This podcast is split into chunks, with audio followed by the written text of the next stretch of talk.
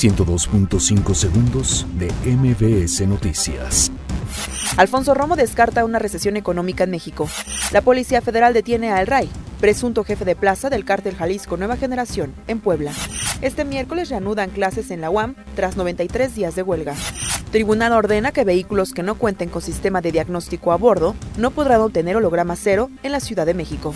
Claudia Sheinbaum asegura que todos los damnificados del 19S regresarán a sus hogares. New York Times revela que Donald Trump perdió más de 1.200 millones de dólares en 10 años. Estados Unidos desplegará buque hospital por crisis en Venezuela.